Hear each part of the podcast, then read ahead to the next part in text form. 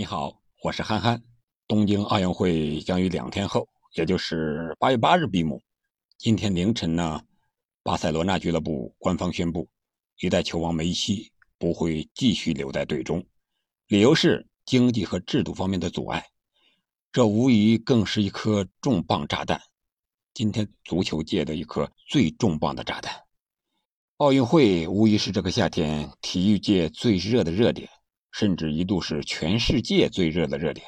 然而，这个持续十七天的体育赛事，终有一天。也会落下帷幕，接下来便是三年的等待和运动员的厚积薄发。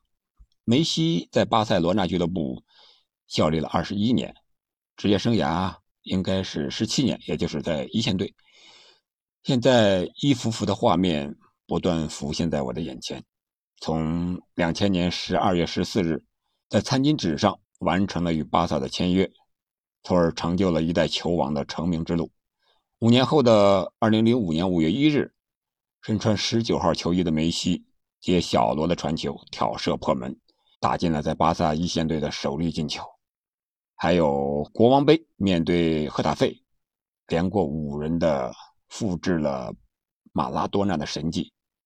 还有一串一串的无数的进球和荣誉，在二十多年的红蓝生涯里，梅西共出场七百七十八次。打进了六百七十二个球，并有三百零五次助攻。为巴萨呢拿下了十个西甲冠军、四个欧冠冠军、七个国王杯的冠军、八个西班牙超级杯的冠军、三个世俱杯的冠军和三个欧洲超级杯的冠军，并且在零九年、一零年、一一年、一二年，还有一五年和一九年六次拿下了金球奖。然而，这一切的一切。都将成为过往。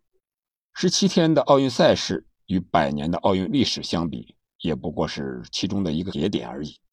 十七年的职业生涯与百年的现代足球，梅西与数以万计的球员相比，也不过是一颗划破夜空、闪亮天际的流星。虽然它很亮，但是也终将过去。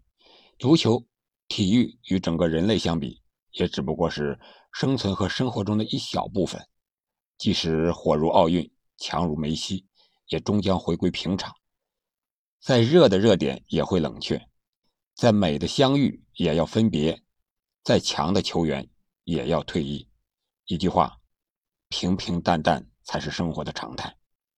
奥运会之后，无论是获得金银铜牌的运动员，还是没有获得奖牌的人员，有的人可能就此永远告别这个世界舞台。比如说，年龄大一点的我国的庞伟、吕小军就很有可能退役了，还有的更多的年轻一点的运动员可能要回归训练，等待下一个轮回。观众和听众朋友们也要回归常态，不会再为中国女排而牵肠挂肚，不会再为裁判的不公而义愤填膺，也不会再为中国女足的惨败而感到惋惜。总之吧，所有的人都要冷静下来。思考一下未来应该怎么办？退役的要考虑转行，继续的要考虑训练，旁观的要考虑生活。梅西也要冷静的思考，可能比常人更需要冷静。考虑是继续和巴萨谈判，留在巴萨，还是到别的俱乐部继续踢球，或者还是有别的其他的想法，就此放下足球。但是我想。根据梅西的性格，此前他曾经两次宣布退出国家队，但是后来又回归国家队，说明他也是自己说过，他是对足球的一种不舍和真正的热爱。我想，不论怎么选择，都需要三思而行，都需要回归冷静。话说回来，也算是一个提前的预告吧，或者说是广而告之。我们这个小节目《足球会说话》，奥运播报小快灵。也要改变一下，回归足球了。始于欧洲杯，还要回到欧洲足球上来。欧洲的五大联赛陆续就要开打了，本周末法甲就要开踢。如果梅西真的会加盟大巴黎的话，将会又是一个很大的热点。大巴黎也将会是今年欧洲足坛的一个大的热点。我想八月八日之后，也就是奥运会正式闭幕。我们将以憨憨聊球为名，以普通球迷和知心球友的角色，聊聊我们业余足球场上的乐趣、吐槽、感慨、收获，甚至爱情和人生，聊聊当年那些事儿，喜欢的球星、球队、足球热点和动态，聊一聊中国足球、草根足球、校园足球，聊一聊欧洲五大联赛、欧冠、世界杯外围赛等等等等。我会力争做到具有真爱的温度。球迷的角度，专业的深度，以最用心的态度、最共情的互动、最接地气的声音语言，和我们听众朋友们见面。